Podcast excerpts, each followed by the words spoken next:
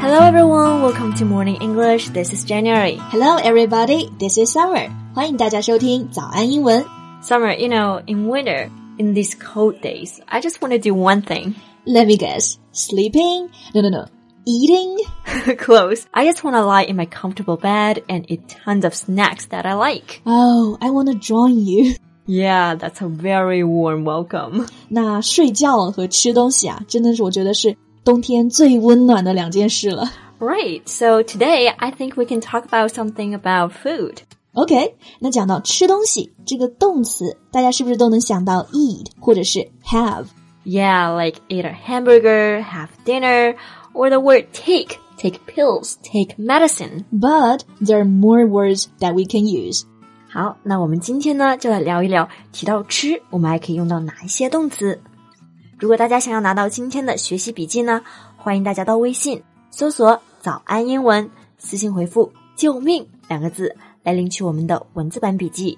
嗯，那我们先从吃东西的顺序开始吧，吃东西的顺序。就是你得先咬，然后嚼，最后吞下去。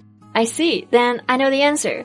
That's bite, chew, and swallow. Yeah, you got it. 那我们先从第一个动作开始啊，就是 bite，就是意思是咬。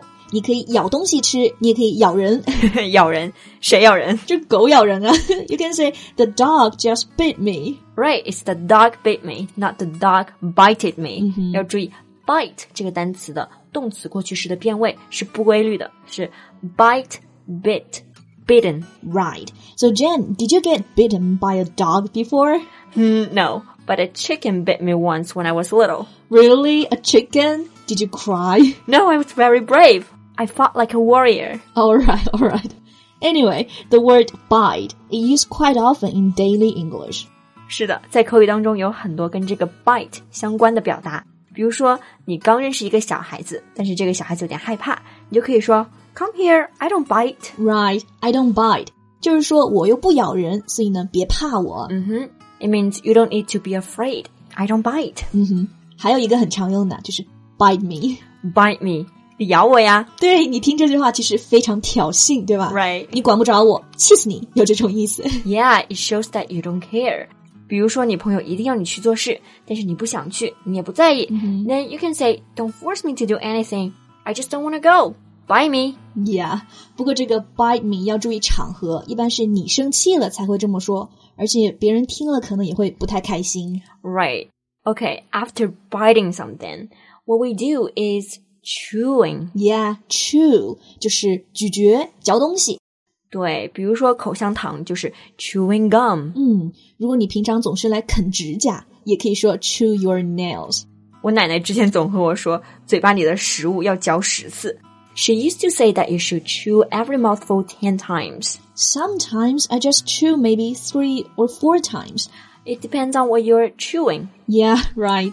那关于这个 bite 和 chew 有一个非常常见的谚语：Don't bite off more than you can chew。 Right, very classic. 不要咬太大一口，因为你也嚼不过来。对，其实就是贪多嚼不烂嘛。对，bite off 就是咬一口东西下来。Don't bite off more than you can chew. Okay, then after chewing, we can finally swallow. Yeah，吞东西、咽东西这个动作啊，就是 swallow。 We can swallow food. We can also swallow pills. 嗯哼，很多药片都直接吞进去的，对吧？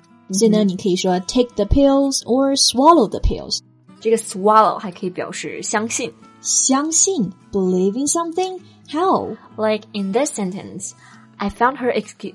I found her excuse very hard to swallow. oh I got it。这句话呢，字面意思是他的借口很难吞下去，其实就是不相信。 Yeah. So next time, if you want to say it's hard to believe, you can change it to it's hard to swallow. All right，那我们刚刚讲呢和三个吃相关的动词 bite、chew、swallow，你还能想到哪些其他的词嗯，lick。Hmm, ？lick 哦，舔什么东西对吧 对，因为我想起你家的猫，上次去给它喂罐头，它舔的干干净净 哎？She licked the bowl very clean。 ，very clean。你讲的这个，我的肚子饿了哎哎，你听到我的肚子咕咕叫了吗？ 没有，那个好像是肚子响，可以用到哪个词哎，你知道我也是好奇，所以呢特意查过，可以用到这个词 rumble。 ？Rumble。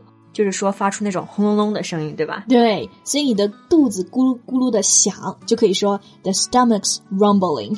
I think it's very embarrassing if your stomach rumbles during an interview. That's right。那 除了用这个 rumble，其实还可以这么说：my stomach's making noises。就是肚子在制造噪音。对所以下次肚子饿，除了说 I'm hungry, I'm starving，还可以用上刚刚说的这两句话。 Exactly。 Okay, now my stomach is also rumbling. I need to get something to eat. Me too。所以 我们今天的吃货笔记呢，也给大家准备好啦。大家可以到微信搜索“早安英文”，私信回复“救命”两个字来领取今天的文字版笔记。So that's all for today's podcast. This is Summer. This is Jen. See you next time. Bye.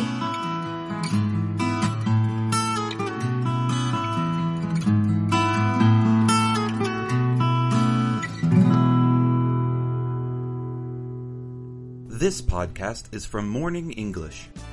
学口语就来早安英文。